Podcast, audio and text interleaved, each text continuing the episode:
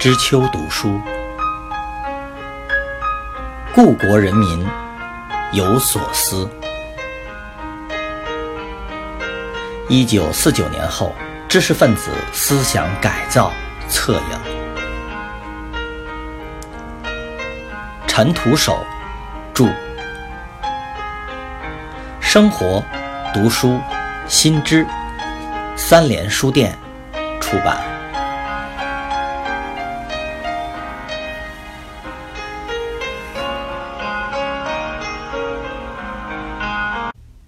四，在参加一系列批判会后，俞平伯有一天突然主动将自己未发表过的1954年讲稿交给文学所，说是供作批判时的参考。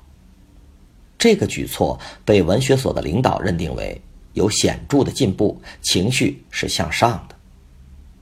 他开始在原则上承认李兰的文章是对的，甚至比自己高明。承认自己研究《红楼梦》是立场观点上的错误，认识到马列主义能够解决文学问题。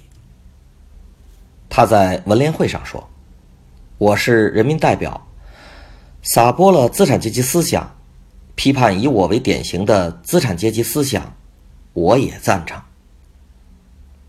他在会上感慨自己过去的那一套不行了，非学马列主义不行。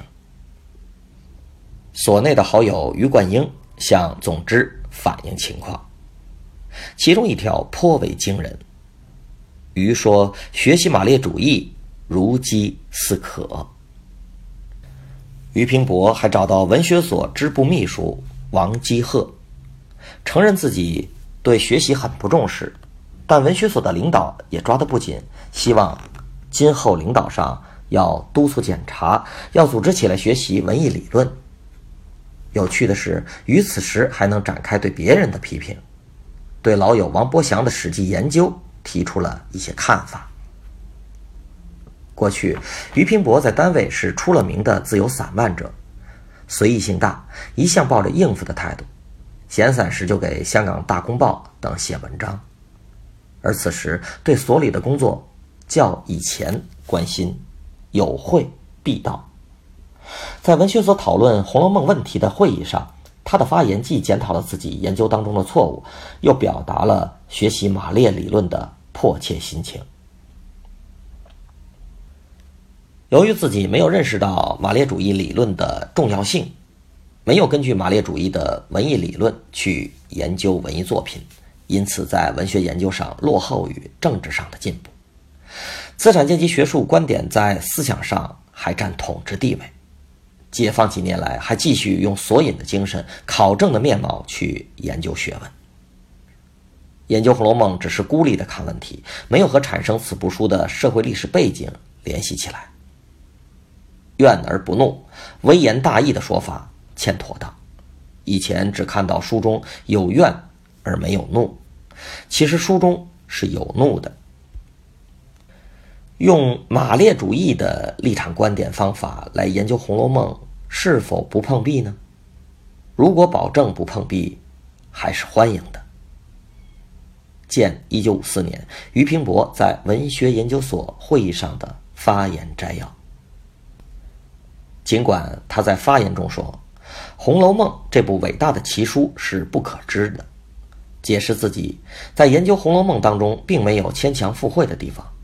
这些提法让主持者听了不悦，但他发言的主旨还是受到与会者的肯定，并鼓励他畅所欲言，允许他保留自己的意见。俞平伯在大批判浪潮中完成了《红楼梦》后六十回的整理校勘工作。何其芳阅读后向上汇报说：“其校勘工作的结果，百分之八十以上可以用。”也还有些错误。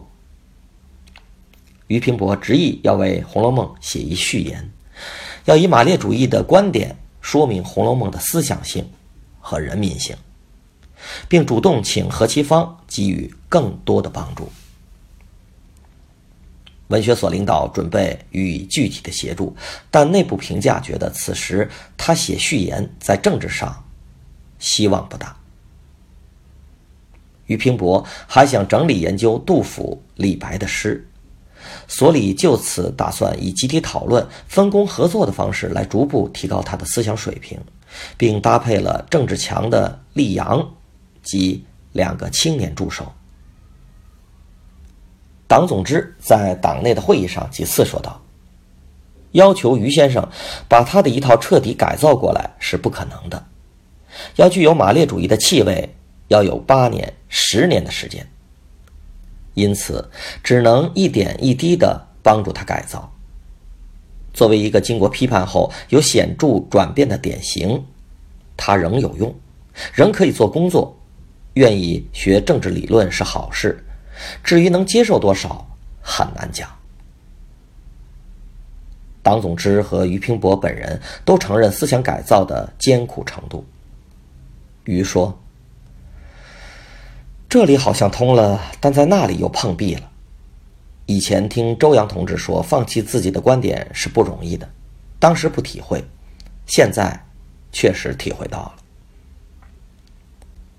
党总支反复强调的一点是，在学术批判中对自己没有什么损失，丢掉的只是虚假的名誉，而得到的是马列主义。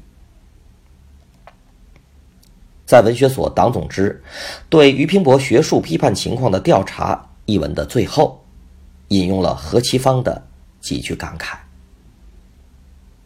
学术思想批判提高了大家的思想水平，所的工作也好做了。